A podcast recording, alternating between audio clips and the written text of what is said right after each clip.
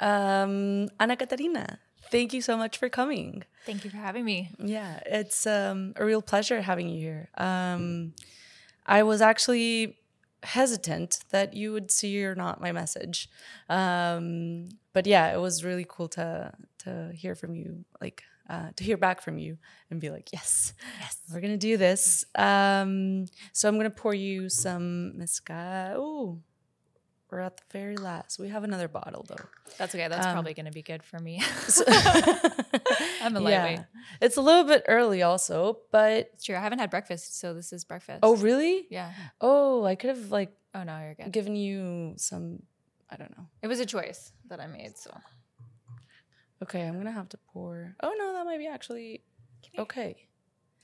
Um so welcome to the podcast. thank you. Um I would like to first ask you about your tour in Mexico. oh, Did you tour in Mexico, right? Sort of. I actually just went down to play one festival. Oh, nice. I spent about two weeks on Isla Mujeres, and I played a few times around the island. Um, Mm. and I did a lot of my own touring on the beach. Nice, yeah. yeah. So special down there. Um, now how was that? Like, was it the first time you you'd played in Mexico, or or not really? Yeah, I've played a few like very casual things, uh, but that was the first like official "my name's on the poster" kind of show, and I got flown down for it. Um, so that it was really cool. I love traveling, and I've done a lot of backpacking, Mm-hmm. and so to couple that with my career and with music was it was pretty phenomenal. It's kind of like a little dream coming true. So Mm, Yeah, nice. Um, I also know. Well, you were recently in Toronto for another festival, a, a big festival over there. yes, I just got back a couple days ago. yeah. And how was? You mentioned earlier you were uh, staying at an Airbnb with two really cute cats. Um, how was the whole process of uh, like getting there? Um, you know, getting prepared for that uh, festival. Um, you had a few rainy days uh, as well, right? Yeah, I mean, if I'm being candid, which I will be, I had a pretty like rough weekend right before I left and just feeling like everything was kind of coming crashing together um in terms of like just being overwhelmed and really stressed and there was a day where I thought maybe I would cancel the trip. Um and I'm really glad I didn't Mhm. and it so yeah that was kind of uh, just a little hurdle that i was dealing with like is this worth going for or do i just need to like take a week off and like get ready for everything else that's happening this summer but uh yeah i spent about nine days there and i stayed in a really really good area like near kensington it was only a couple blocks from from my shows and had a great airbnb host and two very cuddly cute cats which was really fun. And yeah when i first got there it was raining which kind of matched my mood. Okay. and so i spent just like some time you know preparing for the fest as well as just basically lying in bed and watching um, netflix. Uh, and then yeah cleared up and it ended up being super sunny and a crazy busy trip just going out as much as possible and meeting people and um, seeing as much music as i could outside of the festival. But the the shows themselves were great. I got to play some like pretty iconic toronto venues and the band that i hired out there was amazing. I was like i want the best of the best and they were. So Nice. that was really fun. And yeah with some of these festivals that are like showcasing opportunities conferences um i mean I, I do have a lot to say about them and and i don't want to be negative so I, I won't get too f- deep into it. I think that they can be a great experience for making connections and networking and just uh, introducing yourself to a new city a new place. But i also think that they can promise a lot to artists in terms of industry connections and sometimes i wonder if If that's true. yeah like okay. i got a lot out of the whole experience of playing and being in toronto but Mhm. the event itself um i think it's just repetition of continuing to do these things but it, it was a significant investment of time and and my money because they don't really like pay artists Mm. um, so I just anyways, it's something I've been thinking about. I don't want to go on too too Yeah. long about it, but it, it it it was. I'm so glad I went. Toronto was amazing, Okay. and I'm really glad I did the festival. And I'm excited to see where what it leads to. Nice. Yeah. Um, you also uh, toured a bit through the US. Um, so you started to like, you released your debut album October 2022, right? Yes. And then you started to like uh, build on these uh, like small, small gigs, but then touring like little by little until you, well, you're now here. Um, But uh, as if we were like the greatest. Um, but You are the greatest. yeah, right. cheers to that. Oh, yeah, cheers to that. yeah. Mm. Pretty smoky. Oh, Nice. I love it. Yeah, I love mezcal as well. Yeah. Um. So yeah, you started to like gain a bunch of like momentum. I feel uh, into like a lot of shows, and um, so you did a small, uh, or no, not actually small. You did a, few, uh, you did play a few. Uh, in a few places in, in the U.S. and then you went to Tennessee. But how was like, how did you like get all the way to Tennessee? Was it something you were already planning to do, or was it like you started to, you know, to do your tour and then you knew someone and then they were like, you should come and do this thing? Yeah, that's a good good question. I, I feel like so much of being being an an artist and being in this industry, same with like the fest I just did in Toronto, is just like finding one seed of an opportunity and then following that and seeing where it could lead. Um, and sometimes it doesn't lead to something else, but I, I feel like usually it does, whether it's like one artist that you met to like open for them or like a festival organizer or you know a winery owner Mm. um, and so for this particular trip um, wow i think it was like back in fall 2021 actually it really goes back to i went to folk alliance in 2020 in new orleans um, Oh, folk wow. alliance is like a big folky etc conference um, similar to the one that i just did and uh, it was right before the pandemic hit and Oh, right. I was with my other band, Rumor Mill, and we got booked to play a festival in Austin in 2020. Obviously, that got canceled, Mhm. so it got pushed back to 2021. Um, we were still really determined to to play, and so we went down, and then from there we kind of decided to just do uh, a trip up. Um, so we started in Austin. We went up to visit my dad. He lives in North Carolina Mm. and played a show there and then I realized like, oh, he's only five hours from Nashville. We gotta go. So we we just drove out there and I think we had like one one show.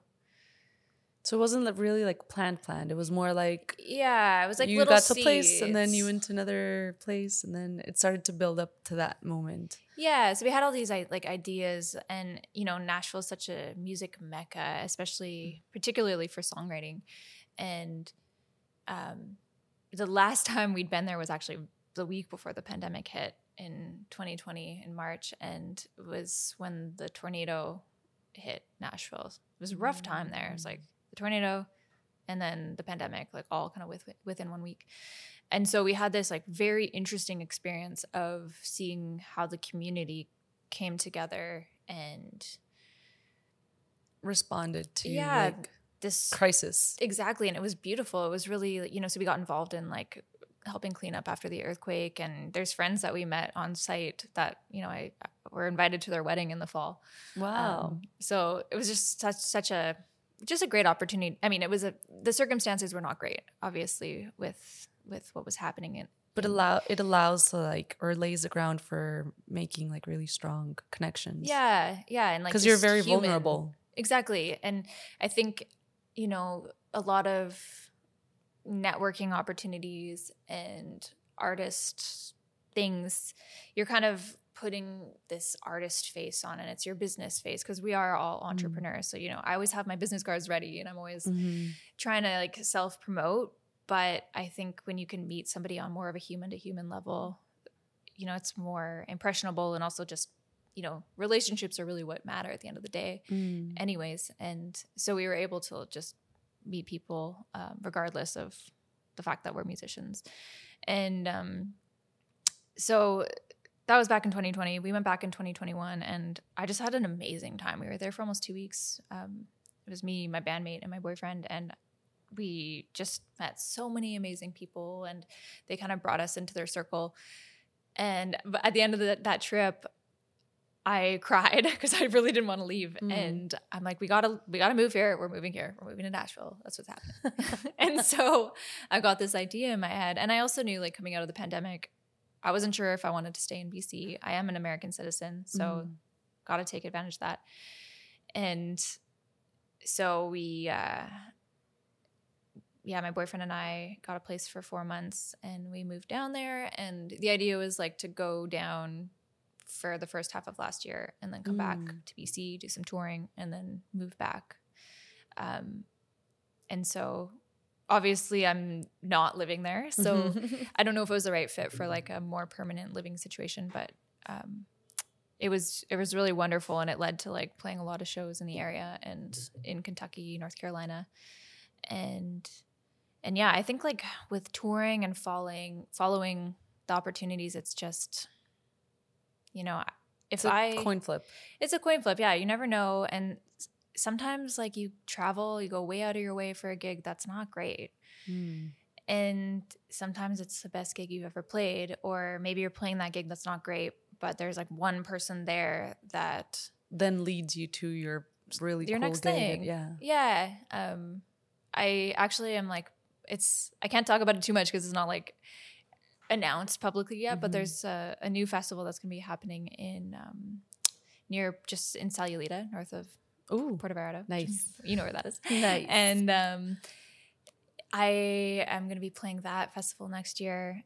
And that was from, like, I was actually just in Bucerias visiting family and mm. there was a market and there was a really great band playing so i like sent him a message because i needed to use a record something really quick while I was down there, and he invited me to his home, and uh, then we ended up doing some video content, and I sang with him first, and now he's organizing this festival. So I think um, like that's just a great example. Now I'm playing a sweet festival in Mexico next year.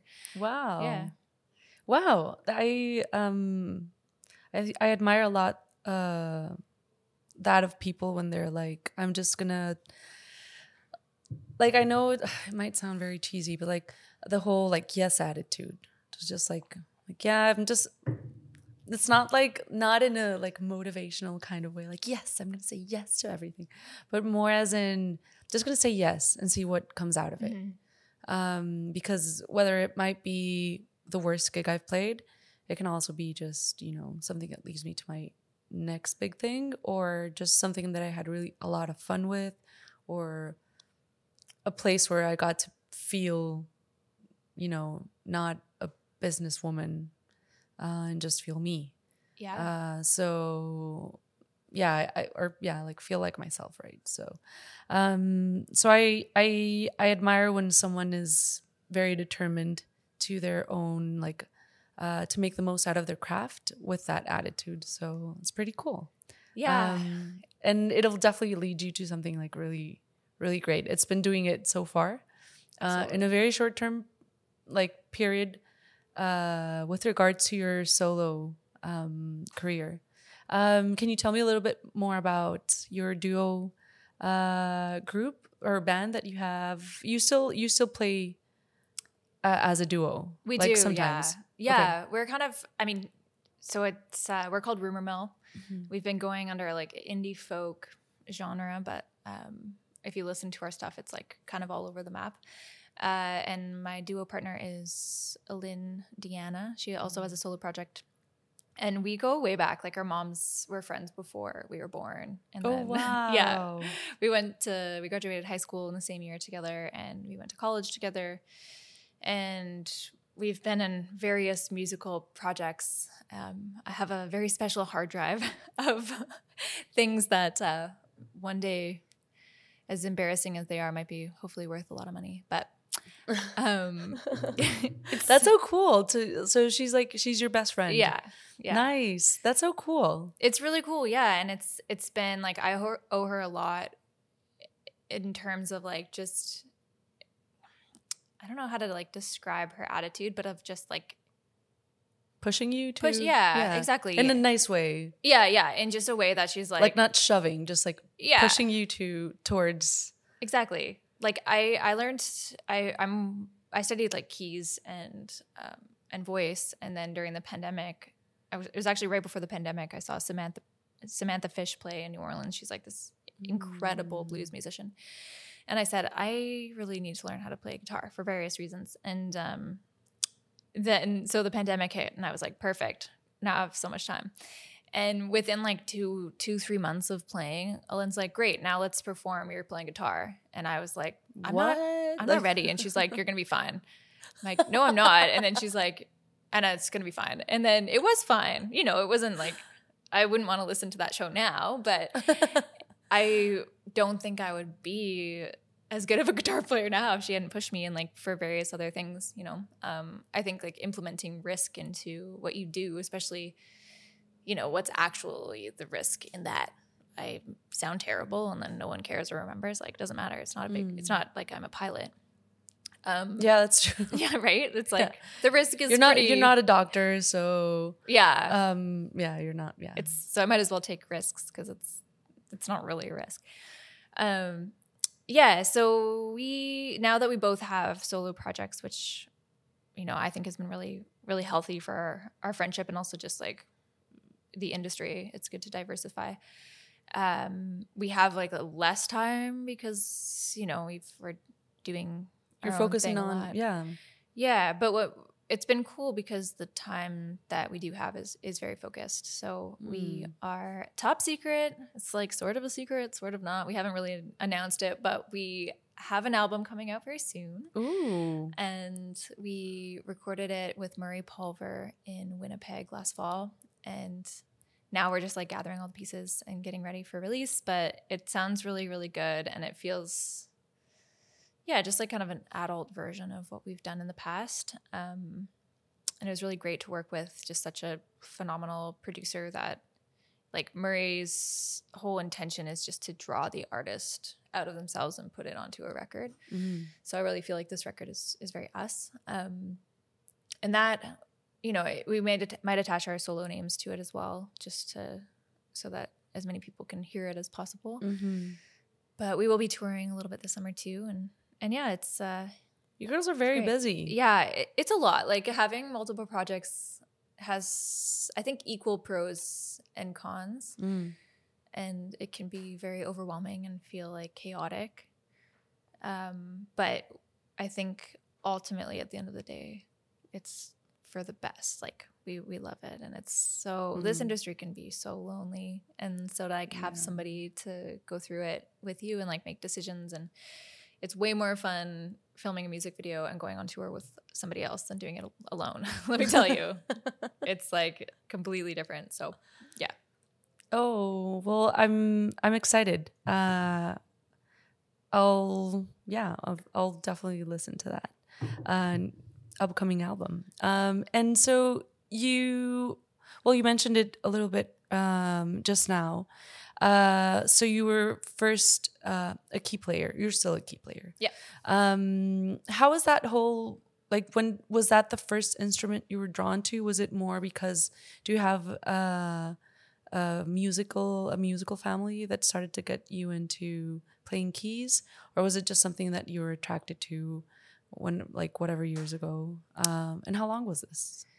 Actually like all i wanted to do was sing and play violin. That's it. Um Mm. and from i know this sounds cheesy and i feel like a lot of people say this but i from the moment i remember having a memory like i just knew i was going to be a musician. Like that's it. Mm, wow. And going through like you know grade school and high school like i i'm pretty academic and i got like good grades and it it was almost like it didn't matter because i was like it does, doesn't matter because i'm gonna be a musician. I'm not gonna do this yeah i'm not gonna do it. So it was almost like this kind of like game because i was i took it seriously but i was also like it was just ingrained in me like i'm gonna be i'm a singer and i'm gonna do it.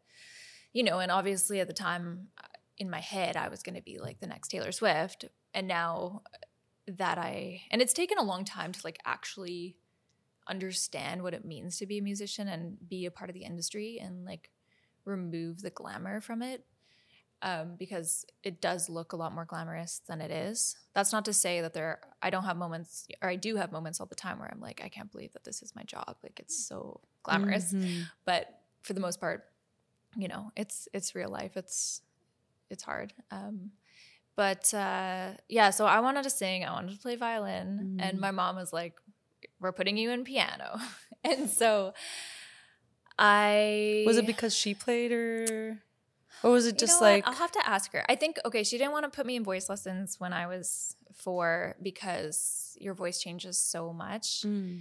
and I begged and begged, and she was like, I'm not gonna put money into that until yeah, you've fully developed. and we were like on welfare, like we didn't have money for Mhm. anything. You know, she sometimes had to decide if we were gonna have eggs or toilet paper, and so. Um, she actually started teaching me piano herself, so that was probably something that factored into it. Is she she studied piano, and Mm. that side of my family is very musical. Know, my grandma still sings in like three choirs. Wow. Yeah, and um, and so then the deal became that I could take voice and violin once I graduated from grade eight Conser- Royal Conservatory piano, which is like Mm. really hard. like Yeah. it takes a long time, you know. So you started this when you were I started playing when I was four. yeah. So wow. Yeah, and it was very like classical. And then uh, we moved from Nelson, BC to Victoria, and I started taking lessons from like a very incredible teacher, Jen. And I, you know, you get up to the point where you're practicing an hour and a half a day. And I was rigorous with myself, you know, like I was like, I didn't, I, I was thinking about this recently. I would often practice when I came home from school and no one was home. And the mom would be like, Did you practice for an hour and a half? And I'd always, always say yes Mhm. and like I never lied, which is kind of amazing. Like I never even just said, considered. yeah, that. sure. Yeah, I could have been like yeah, or like practice for like an hour, but no, I would like set a timer and like I wouldn't short myself even a minute. Like wow, what a strange kid, but um, I think I'm thankful to that now. Um, eventually, I think I was like grade five. She did let me take fiddle, and I should have stuck. I wish I'd stuck with it a bit longer because with violin, like you, if you don't get to a certain level, like you just pretty much sound awful. and I'm, I'm still, I'm like every time I pick it up, I'm like, wow, this is awful. So I don't want to practice, but um, it's something I've been picking up a little bit more this year. okay. It's like not something I need to like do professionally, but it's just a fun instrument that I really love to play. Um, and then voice, I think I started in grade eight, and um, that was something like I didn't have to force myself to practice. I just loved it so much, Mhm. and I still I love practicing singing. Um, and then I went to jazz school after. Um, You went to yeah. Berklee and you went to yeah, uh school. Oh, Selkirk. Selkirk. yeah. Yeah. So I did my like two year program, got my um, diploma at Selkirk, and then I transferred to Berklee. And that was a really cool experience. And I dropped out because all of the, you know, successful musicians do that. Obviously, it was totally according to plan.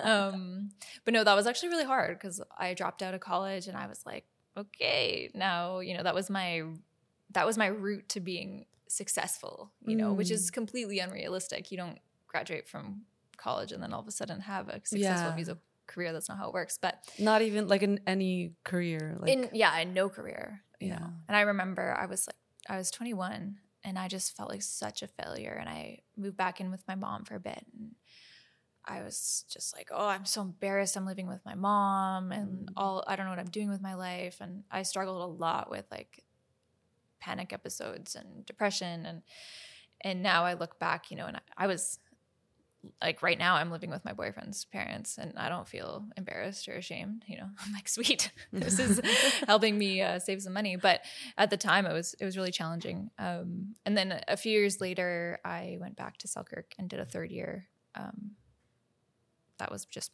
more for fun and I took more like keyboard classes and performance based classes Mm. and just joined some more local bands. Um, so yeah, that's kind of my my background with with those instruments. a lot a lot to to go through. Did you so you mentioned like you were um one of those kids that was like i'm just i'm i know i'm gonna be a musician. Uh but then like you started to you mentioned also you were always like along with your your best friend and you were like doing these um i don't know like small gigs or like playing and um but so when you got to the point when you were like okay, okay i'm going to study music Mm-hmm. and you went to Selkirk and then you decided to go to Berklee. Um, was there like when you dropped out? Was it because like did you have or go through a moment of like self doubt? Uh, like, do I really want to be a musician? Can I really like go through this? Or was it more like this is just like this place is just not for me? Like I'm gonna do it. I'm just not gonna do it. It was more of a realization of like this is not the route that I want for me. Like I I I can do whatever else uh, and still achieve what I want. Yeah, I, it was definitely not the first. Like I knew that being a musician was the only option. Um, you know, now I realize, you know, it's it isn't the only option, and I I think I could be happy doing something else because it's not the be all and end all. I mean, I say that, but do I believe it? I don't know. But um, it was more like I It remains a question to be answered. yeah and i'm like not about to quit now so i i was really struggling with depression and like um yeah i don't know how much to talk about this. It is something that i i'm passionate about talking about but and i'm still even just like figuring out how to explain it but i would have and sometimes i do still have. This is actually what happened before going to toronto and why i almost canceled my trip.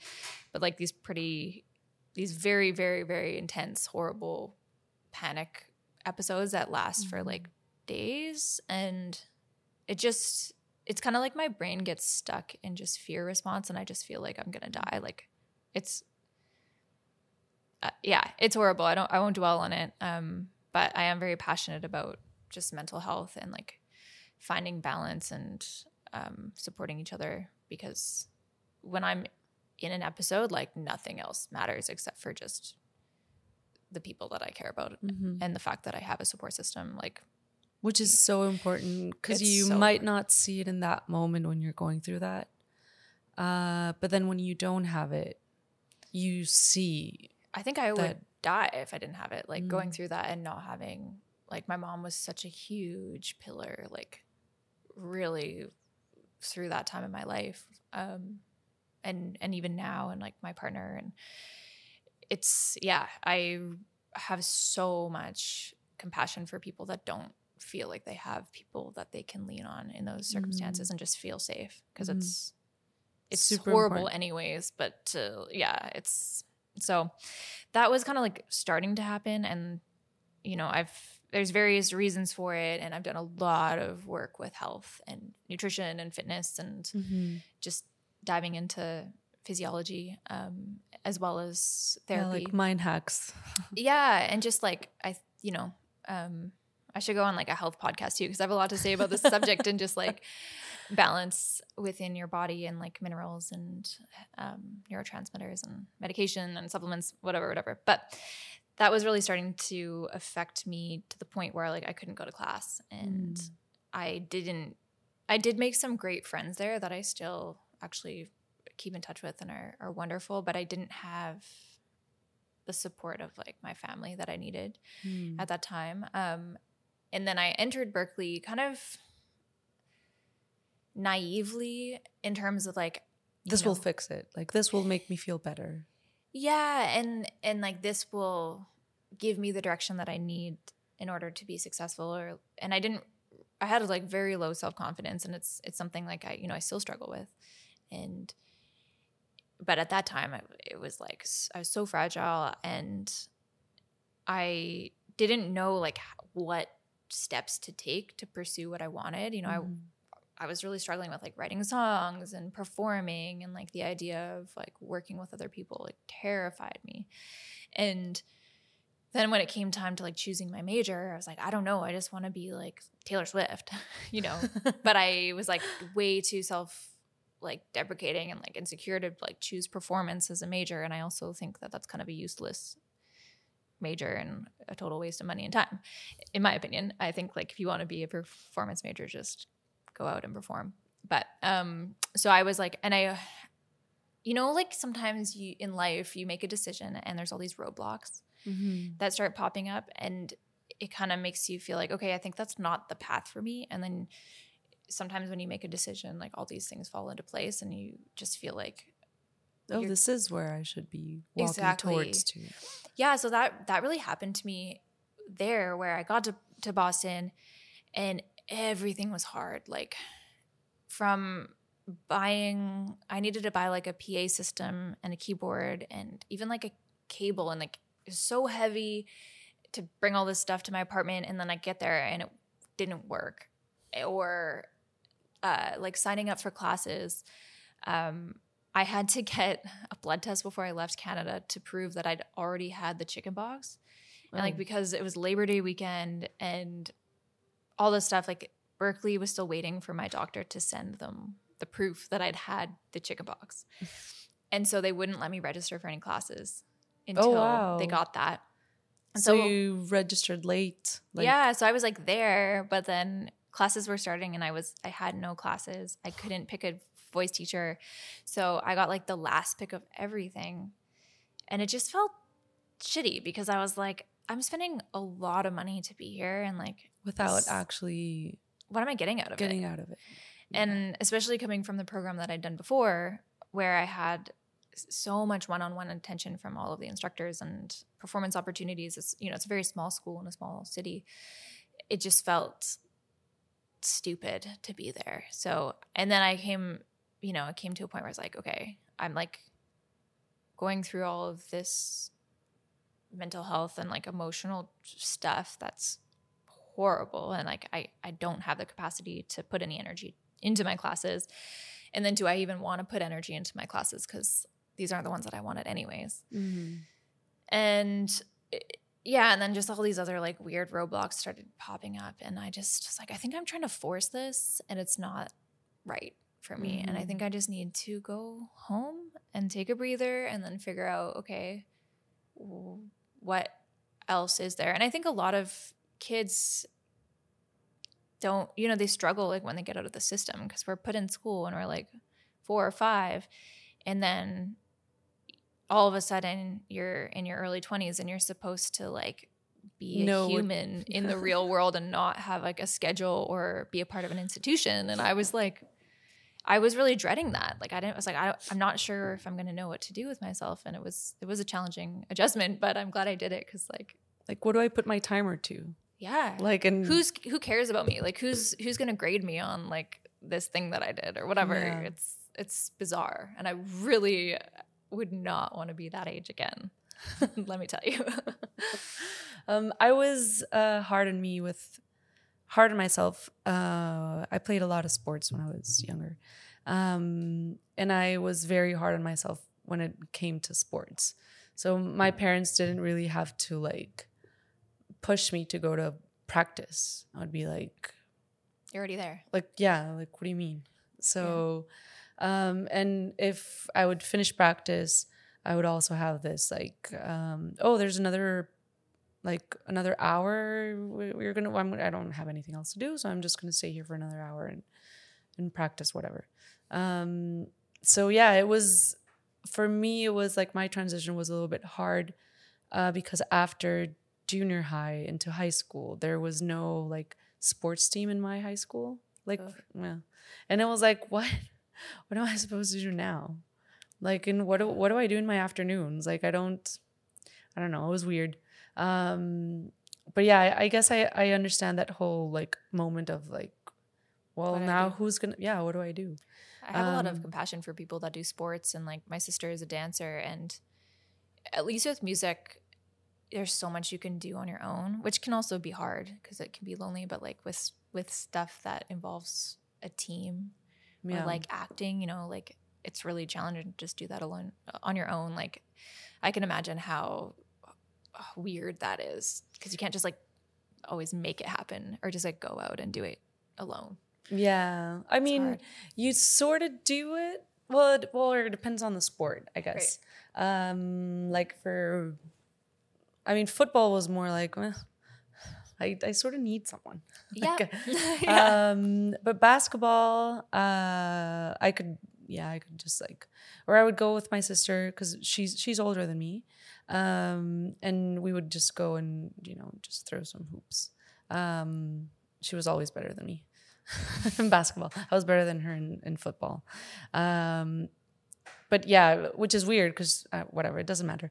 Um, yeah, I guess it's it, there, there is a moment when you realize like I need, um, like I need the support of having things timed and evaluated and like somehow validated by an, a higher authority and uh, no one tells you like that's gonna that's gonna stop once you finish school but then you sort of get it again when you get a job and you're a normie and What about know. when you're self-employed? but where if you're self-employed and that's what you want to do yeah, Yeah. then that it changes because it's like now how do i how do i be my own boss Yeah. How do you like validate yourself and hold yourself accountable? If you did or you didn't do Yeah. whatever And also like the positives as well as of just like celebrating success. And I don't always believe in like, oh, I did that thing, so I'm gonna buy myself a pair of like Lululemons. Mm. But I but I also do believe in that. Um, maybe not always monetary, but like I think, you know, no one's giving you raises, no one's giving you bonuses or pats on the back. So how do you implement that into your own work, Work. flow and like exactly yeah. it's like you know sometimes it's like just take a whole weekend like two days in a row off where you don't touch your instruments or your computer or like get a massage or i think that's just so important and it's something that we don't think about and talk about self-care yeah yeah self-care exactly yeah yeah that's but true in a way that's not like bettering Privileged. yourself or privileged yeah. Yeah. like a way that's just like nice and norm like i don't know stuff that we take for granted sometimes like just yeah yeah, sleeping in on a Sunday. yeah yeah Like that's easy to do. It's free And nice. And nice. Yeah. Yeah. yeah then you can brunch and whatever Yeah. um did you um i i don't know how your writing process is like how Mhm. do you make your own music but um i can imagine you can uh, get inspiration or draw inspiration from different places and moments in time and emotional Mhm. uh, you know times as well. Um, do you have uh, any like music that you made while you were going through this? Or was it more like i actually couldn't do anything. I was more like paralyzed. And then after you mentioned it a little bit earlier um, and then but then afterwards it was like this big burst of creativity that just fell into place once i decided that this is this isn't where i wanted to be Mhm. and uh, I found a better path for my own, you know, goal. Yeah. I mean, I was absolutely paralyzed and I won't lie, like it's not like I came back from Berklee and I was fine. It was years of working with doctors and um, just self regulating and just figuring out like what was going on in my body and my mind. Because like what was what was happening and what still sometimes happens is like it's not a normal response. It's and so yeah i was like paralyzed in fear for a, and the, just this this state um i don't even know what to call it uh for for a long time. And i still push myself to like try to touch my instruments and write a little bit and i did write a few songs during those years um i also was involved in like some musical theater stuff which was Mm. which was wonderful uh but yeah i've i find generally with my writing process you know i'm not one of those like prolific songwriters that like writes a song a day or can Yeah. write from nine to t- nine to five in nashville or like do is like always inspired um, and i think partially it's it's just because i'm so busy and i'm i'm pursuing my own artistry not just songwriting. So you know when i have some time that other people might have like you know the will to like reach for their instrument i'm like i just need a break and i just need to like lie out in the grass in the sun or like watch a show or read a book. Um so i think it's partially just just that but i've i've generally found more success i don't know if success is the right word but um Like effective writing. yeah, effective writing or like inspired writing about situations I've been in or or things I've felt after the fact. Um, I I have lately been finding that that's Mm. shifting, and I'm able to like write more from the place that I'm in at that moment. Um, for me, I find songwriting So it's like reflective for you. yeah and like if you listen to my the album i just released like a lot of that is reflective and a lot of it is conversations with different people in my life or um and they're more specific and it's a lot it's less it's personal but it's not like super internalized if that makes sense Mm-hmm. um the songs that i've been writing lately are a lot more like what am i feeling now and what are you know what's going on inside my head and in my heart. And sometimes i find it's like i finish a song i'm like is that a good song? Because it's not i don't have like that distance. And then sometimes i'll like put it away and then i'll bring it back out and be like oh yeah okay no that is a good song. Or maybe not. Um i find like generally i love talking about songwriting. I think it's it's super fascinating. If- i find it comes from three different places Mm-hmm. so I've written some songs that, and I, I try to give myself this space to just, you know, like open my the door to my heart and just like Mm-hmm. let it pour out. And sometimes it makes no sense, Mm-hmm. and sometimes I look back and I have a song called Gracie, and I think it's one of my best songs, and it just kind of like came out of nowhere, and it's very like folk country esque in that, but you know, there's there's some times I look back at my songs and I'm like, wow, that's so good. That's so clever. But I wasn't thinking like, oh, I want to write a really A good, clever clever, song, song. yeah. Yeah. It just kind of like came out. And I think that's when people talk about like the muse, you know, Mm. that's and it's such a cool feeling. And it, it's for me, like those are songs that I feel so proud of and that I can because sometimes it's hard to, you know, look at yourself and say, wow, I'm proud of myself, or that was, Mm. I did a really great job at that. You know, we're always looking forward. Especially if you've been hard on yourself for so long. Yeah. And I think being hard on yourself helps you grow, but it, there's a point where you need to not be hard on yourself and just Acknowledge your. your strengths and what Yeah. you've done. So there's like the muse, and then another form of songwriting that I really enjoy, and I'm very like logical, and I love math and like puzzles and that kind of thing. I do a lot of crosswords. Um, and in school, I loved composition class, and often that would be weekly challenges of like, okay, write in like Dorian or using only two chords, or write about, you know, your grandparents, or write about, or write like take a song that you really love and write something that's kind of like in a similar vibe. And so, Mm. like, rather than just being in this like super creative flow state, you're still in this creative state, but it's more of like you've created a box for yourself. Mhm. And I love that. I find like it's so, It's more like solving like yeah. problems. Yeah. Yeah. Like a, like a math problem. Yeah. Yeah. And I think, A formula, like trying to develop a formula or solve a, um, a math problem. exactly. Yeah. And I think that's where like a lot of really different creative songs can come from. And I think, you know, there's a lot of artists that I love, but a lot of their music sort of is very similar to each other, which isn't wrong. It's just Mhm.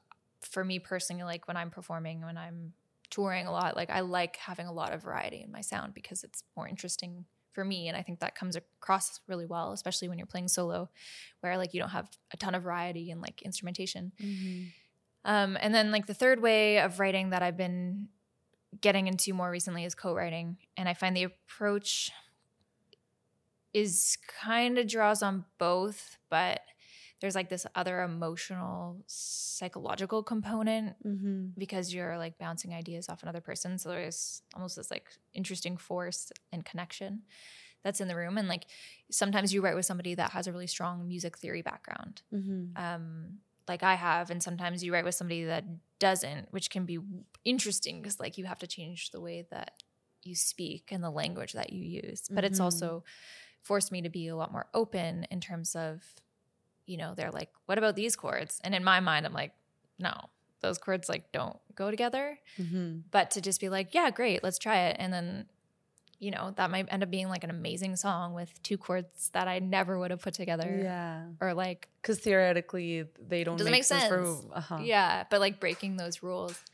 and pushing those boundaries. Um, yeah, so I Well, and that person probably doesn't know that yeah they're breaking the rules. they're like I just like it because it's like yeah for And me it's like what matters. like oh yeah it's yeah it could be it can sometimes be like more honest yeah Um, yeah but it depends i guess um and so for you like do you um like come across first with words when you're writing or do you do first melody or sometimes it's like or it just changes It changes. I I struggle with lyrics. Like they're they're definitely my Achilles heel. I I never used to listen to lyrics, I'll be honest. Like oh growing up, like I was not a Bob Dylan fan. I didn't even listen like I listened to Joni Mitchell, you know, because my mom listened to it, but I was never like I actually still like it's on the list of things to do is like listen to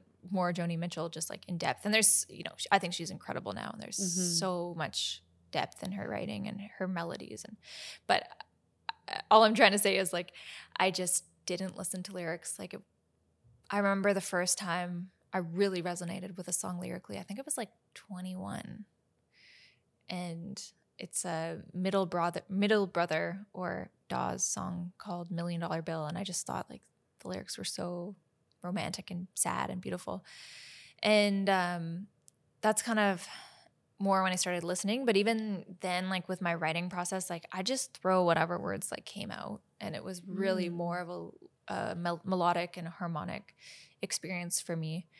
Um, when I graduated from college, I had a showcase, and most of those songs were all mine. And I I was taking composition classes, and I wasn't taking songwriting. And so like the Mm. difference at like a university level is songwriting is very lyrics first oh and primarily just lyric, lyrics and like very folk kind of Mhm. oriented. And then composition, like we didn't even talk about lyrics. It was all about the music and that. And it's not necessarily like singer songwriter style. Always there'd be we talk about, you know, writing for film and different different genres. Mm. And somebody came up to me after my showcase and they said, "Wow, like I really like love your lyrics and can relate to them." And I had this moment of blankness where I was like, like what what are my songs even about like i like could not tell you what they're about like they're just they don't mean anything to me but i like how they sound and yeah, and like slowly going forward i kind of started shifting that a little bit and trying to be a little bit more intentional because i'd have some songs that were like the verse was talking about something and then the chorus was talking about something and they like were completely different Mm. and um, I remember I moved to Vancouver. It was 2017, and I wrote this really beautiful song, and I brought it to my bandmate Alin, and she's like, "Anna, this is the best song you've ever written." It's called "I Should Know Better." It's it's on our second record, and it's very simple. Like, there's not a lot of lyrics, which It- sometimes it's it's sometimes it's better and like for Better, me yeah. who i kind of don't love the lyric writing process like you know the the, le- the least amount of lyrics can be sometimes the best but and i remember thinking like wow it was so felt so powerful to like be able to put my feelings into words and then now you know I, we still play that song and i still like sometimes tear up because it like feels like so there's so much emotion behind those lyrics and so yeah and, and now and especially after being in nashville in the last few years of realizing how much people like resonate with lyrics Mm.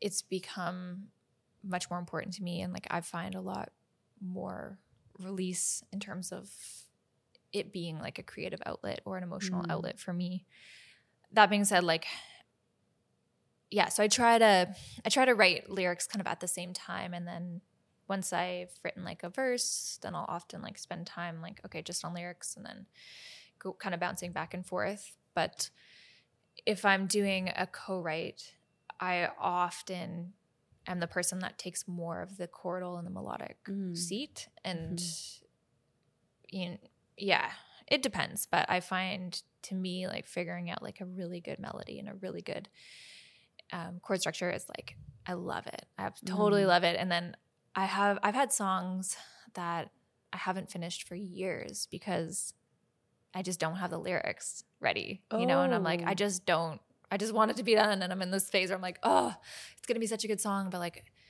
I just don't care. And maybe at that point I should really just take it to somebody else and be like, hey, I really need to finish these lyrics and it's gonna be a great song, but like, can you co finish co-writing this with me? Mm-hmm. Um, but it's also been a great challenge to kind of dig in deeper and and I think some of my songs, for example, Golden Days, I like had the song like all written and except for the lyrics. then like the like months went by and my recording date was getting closer and closer and I'm like I need to finish this song like ASAP. And now I I really like the lyrics. I think that they people like relate to them. Um it seems really fun and poppy, but there is a layer of of depth to it and so I don't think there's any bad way to write a song and I think we all Yeah, have our strengths and and weaknesses. Um I also don't think it's bad to to have to ask for help. I think we get into this, you know, idea of like, oh, I'm, if I'm not writing amazing songs every week and like doing it all by myself, like I'm not a true songwriter. Mm-hmm. But um, I had a meeting with Donovan Woods last year, and we were talking about songwriting, and he said, you know what, if I write one or two great songs a year that I want to record, that's great. Like that's that's satisfying. And he's like, that's better than yeah, writing, you know, a shitty song 20 and then they're all like yeah. useless. Yeah. And that being said, like I think it's good to challenge yourself too. And like right now I'm doing kind of a self accountability Hmm.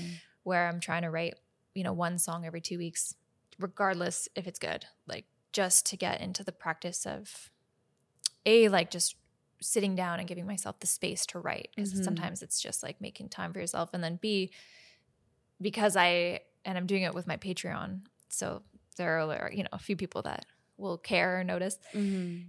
if I don't do it, then they'll know and I'll know. Um, and so like stopping that voice that stops the song, you know, because Mm. there's always that voice that's like, that's bad, that's bad, that's shitty, or oh, that's good, you should save it for a different song, Mm-hmm. which then ends up, you know, ruining both ideas. so um, just like that, I, that. Yeah, so I'm just doing this accountability thing for like every two weeks for the next little while. I'm just gonna write a song, and it it might be terrible. It might be the worst songs I've ever written, but at least it's I'm making Practice the makes time. perfect. Exactly. Yeah. Songwriting is practice. Everything in this industry is practice. Like Yeah. performing is practice. Playing with a Mhm. band is practice. Playing solos are practice. Like doing interviews and podcasts that takes practice. Yeah. you know? Yep. it's Yeah. uh, yeah. I can. Yeah. Yeah. yeah totally. Like, yeah. you know, you know. yeah. Um, you actually, so you have this uh song you just mentioned. I think is it if it's the one that I am thinking of for Ellie. Mm. Ellie, yeah. Yeah. So when I heard it, I was like, "It's so." Wait, so that song is for your best friend? no, no. that one I wrote for my sister. Okay, then I w- I wasn't. I was like, this song is either for like, I I don't know. I feel I I felt like very, um, uh, like seen, because I was like, that's this song is either for like her kid, like is she a mom or for her sister, like for so your sister's younger than you, yeah Yes. Yeah. because I could. So, well, my sister is is uh, older than me, but I used to have these like very strong feelings whenever we would play basketball or football or whatever. If someone would hurt her, Mm.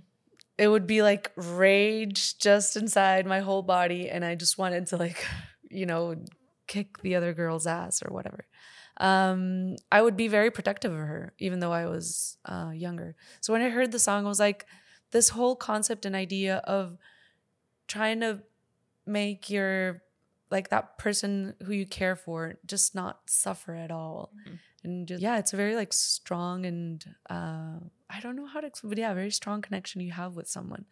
Uh and i would i would usually have that with her especially because it was the person that i would see the most to get hurt like physically while we were playing sports or you know and whatever. Um so when you were saying right now that you weren't really you're not really like so lyrically driven i was like really because i heard that song and i was like wow that sounds like because i obsess over lyrics i'm like completely the opposite opposite. yeah i obsess over lyrics uh but it might be because of the fact that I'm not a musician. So I I need to like the way I can find myself um like seen or or being able to express myself in a better way is through words and not through, you know, um yeah, not through music. So that might be it, you know. Okay. Um, but that song is really is so beautiful. Like Thank I you. I was like, wow, that song is really touching. Like Okay, I'll tell you something. I wrote that was like the first song that I wrote, like the first like adult song. I wrote that when I was 17, Oh wow. which was not recently, and I wrote, and I think Did your sister cry when she heard it? I mean, she was like five at the time. So yeah, but- so it's kind of a So she was just like, "Oh yeah, nice song." Thank yeah. But I think she she recognized it, and it like lived on this, you know, iPod Mini. Mm, yeah. we still have it. Like it, I recorded it for a school project and I wrote it like I just remember writing it like in our half finished basement and it just like came out of me. And my- you know, I had like a lot of feelings towards my sister cuz she was whereas as a child I was much more um observant and like withheld shy yeah Mhm. i guess as well and and ellie was very much like just threw herself into like situations and we had different dads and there's a lot of like just interesting dynamics and i had a lot of like fear of her just like be being better at everything you know Mm. and um and she was like not a great toddler like she was actually really mean to me which is weird to say about like a Yeah. two three year old but she she was like mimicking different behaviors and she would like hit me and like basically like bully me in a way that if she was closer to my age it would yeah. be like completely inappropriate Yeah. um, so I, it's it's interesting like that I wrote this song to be honest. Um, but I also like did really love her. She gave me so many bloody noses. It's like actually Oh, wow. now that I'm thinking about it, it's like appalling. And um, my mom obviously was like, "Oh my gosh, this is so cute." And so we put it on this pink iPod. I turned it in for a school project. The recording is like terrible. There's this huge buzz in it, and it was I'd been playing classical music for a long time and studying classical voice and violin and piano, but I didn't when you do like just classical, you don't learn like jazz theory or chords or Mhm. anything. So I was the chord structure of that song is actually really weird and interesting and I anyways, so it, I wrote it and then that was done and then the pandemic hit and my sister was turning 18 and so and she still like listened to it sometimes which is really cute and it, it was like you had to have the ipod like plugged in or it wouldn't turn on Mhm. and so i found the ipod listened to the song and i'm like okay it's covid there's like nothing else to do so i should it'd be really cool to like record a nice version, Version of this. Yeah. And she's very musical. She's not like she doesn't really do music. She's a dancer, but she's got a lot of like innate musical talents and she also like loves music and she Mm. listens to so many great artists and she's I'm very careful of who I send stuff to for feedback because Mhm. you know, you I think there's a point where you have to just like make your own decisions, but she's one of those people that I I do ask for her opinion on because Mm. I she knows what she's she knows what she likes and I I really respect her opinion. And so I uh, decided to yeah re-record this version and it happened like super naturally and I played it for her and at this point I was also getting ready to record my record. Mhm. and I just like fell in love with the song again and I'm like it's so nice and beautiful and I really loved the production that I that I put on it. Um and so when I came to Vancouver to record my record and I told the producer that I was working with Andy Schichter I was like I want to do this exactly like I Mhm. already recorded it but I want to record it like properly because I did like the vocals in one take the acoustic in one take Mm. and um, what ended up happening is that I re-recorded the vocals. We sped it up like a couple BPM. I recorded the acoustic, and then we went to record the backing vocals. So we listened to like the original track so that I could match them. And then we were listening to it, and I was like, we have to use the original vocal, not like the original vocal when I was 17, but like the original vocal that I did um, when I re-recorded during the pandemic. And so we ended up having to redo a lot of stuff to like match the BPM, but we used the original acoustic, the original vocal, and then just basically emulated the rest that I'd done. And and my friend John Perry did uh, pedal steel on it, which I think really brings the song together. And I I thought about it. I was like, why? What is better about it? Because you know, I used a better mic, a better preamp. I took Mhm. multiple takes. We'd edited it all. Uh, the vocals sounded really good, but I think both the reason why the song is so special and why that that vocal that I ended up using on the record is so special is because I was it was just for her. Mm. Like I didn't I did end up using it for a school project, but it wasn't I didn't write it for a project hmm and I didn't I only recorded the vocal for her to hear for her birthday because I like love her and she's my sister. So you can't emulate that hmm in the studio. You can't You could have chosen to also do a different theme for your school project, you know? You yeah. cho- so like that says a lot about like yeah. yeah your intention.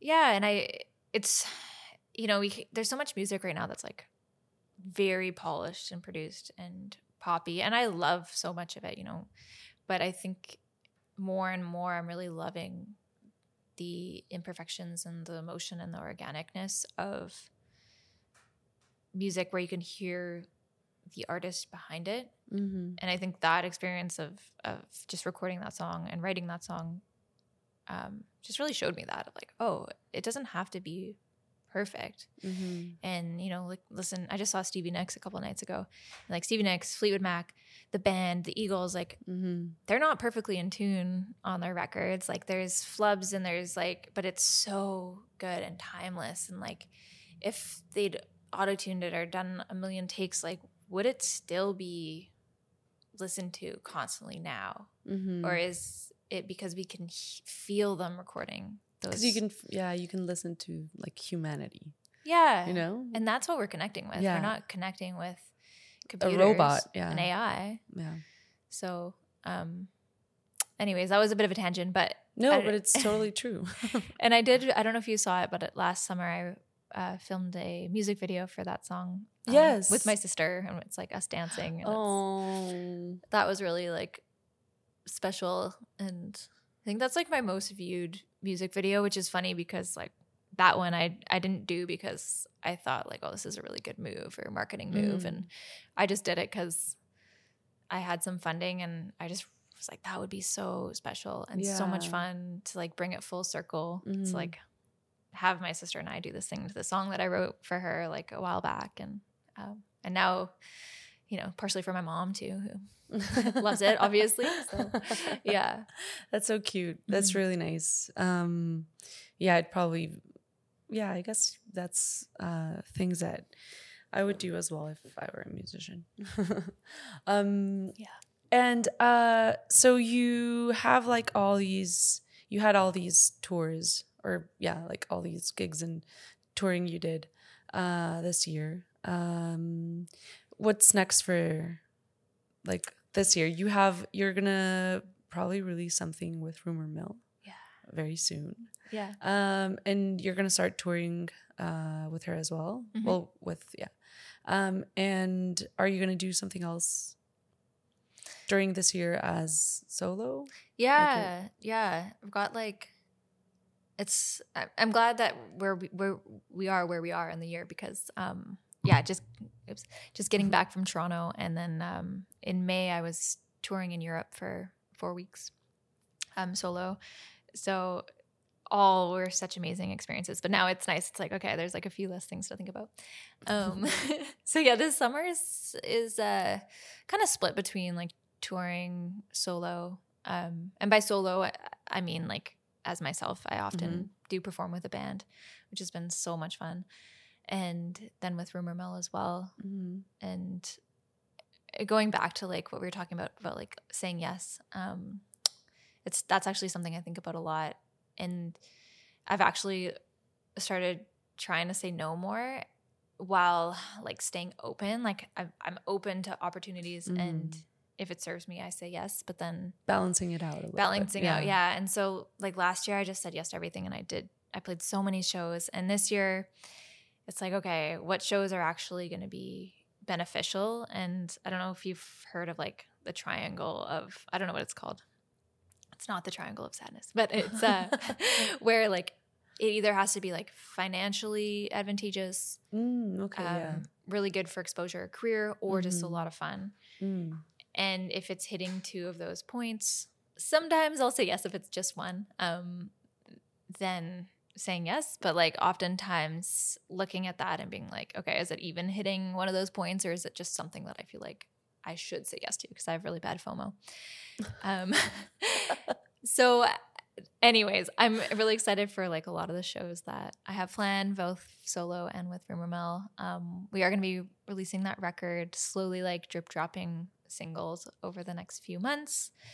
Um, I'm going to Winnipeg in July to play a couple shows, and then Rumor Mill, we are going back to Europe in November. Nice. And I'm going to be putting on a really fun show in Vancouver, I think at a recording studio later this year, um, and doing kind of a a live show with my band, but then also videoing it, Mm. um, just to create some content and and just to put something together that's just like very curated and is going to be good because oftentimes you walk into situations and venues where like the sound isn't great or you know Yeah, it ends just up don't have enough staining time. like Yeah. yeah. So it's like mm, so just to have like control over over it and putting together something that feels really much more True. like targeted and driven. yeah and like just what i want you know and how i want to how i want to put my show forward um Where are you going in Europe?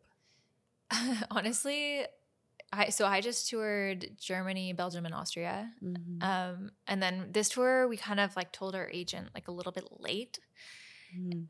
I've already like he's already starting to book my tour like next spring. Um, and so I was just like, we're flying in in and out of Amsterdam. Like, book us the best shows you can in whatever countries. That makes sense. So so far, I think we have some in the Netherlands and in Poland. Oh, nice. Yeah. Um, so it's yeah, and it's that's gonna be like our first tour in Europe, and so like same with mine. Like I think a lot of like your first tour in Europe with whatever project is you know you want to follow like your statistics and stuff, but at this stage it's kind of like just going with the flow. with the flow, yeah, and like you never know where it's gonna lead to, and then when you go back like next year with my project, I have like more targeted countries and cities Mhm. that I want to want to visit, but um, it's every project like it resonates with people differently in different Mhm. areas. Um, so that's kind of what that's going to be like. Um, I'm also going to be recording a little bit of solo stuff with my band this year, putting that out next year. Perfect. It never stops. That's nice. Yeah. That's perfect. Yeah. Um, because you have you have a French song actually. Oh yeah, I just Uh, released that one. Yeah, key, right? Yeah. Yeah. Um, which is awesome. So hopefully you can also make a small detour into France. Maybe. Yeah. I yeah, I just I spent a week in Paris at the end of my tour, like just um for fun with my mom and I would love to play. That would be awesome. Yeah, Belgium was cool too because in half of this the country they do speak French and I Yeah. found Angèle is uh, I don't know if you know Angèle. She's a well Belgian pop singer, but she's Oh. huge in Paris or in, in France in general.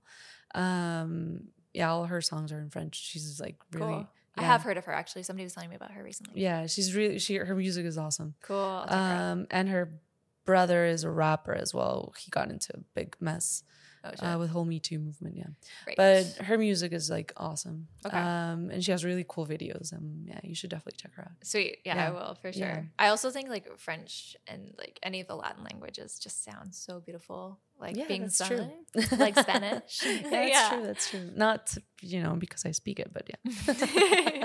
um, awesome. I I feel like you are a very busy woman, and I'm very thankful that you decided to come with us and sit here with us and chat about uh, your whole journey. Um, and I really, really, really uh, like hope the best for you and your career. Um, you're a very talented musician. So hopefully we'll keep like having you here. Um, and if you want to leave uh, your social media, uh, your Patreon community as well. Um, yeah, all your social media tags and all of that. Yes, I will. It's really easy. It's basically just Anna Katarina Music on everything. Um, A- Anna with double N. Yeah, was, yeah. A N N A K A T A R I N A Music. Um, I'm on like most platforms: YouTube, Instagram, Facebook, TikTok, Twitter. I mean, if you want to follow me, you can. I don't post. I actually like post on Twitter and then I'm like, oh, I'm gonna get canceled, so I delete it. but like canceled for saying something like, um, like I get sick on the SkyTrain riding backwards or something. Like I'm, yeah. I'm really like self conscious about it. so, anyways, um, and then yeah, my Patreon is a really just nice, beautiful community, and it's a really great way to support me and support artists. And I release like a lot of music that you know, I will release eventually to the mm. public in videos. And I also just release stuff that I'll never release publicly there too. Um, for oh, example, awesome. the original version of For Ellie, um, once I can get it off that pink iPod. I might need a hacker. Uh, but yeah, like every follow on social media and Spotify, like it, I feel like musicians are always talking about it, but it really does make a difference. Mm-hmm. And beyond just like the algorithm, like festivals look at that, showcasing bookers look at that, and it just shows that you know people believe in what we're doing, and and it's pretty awesome.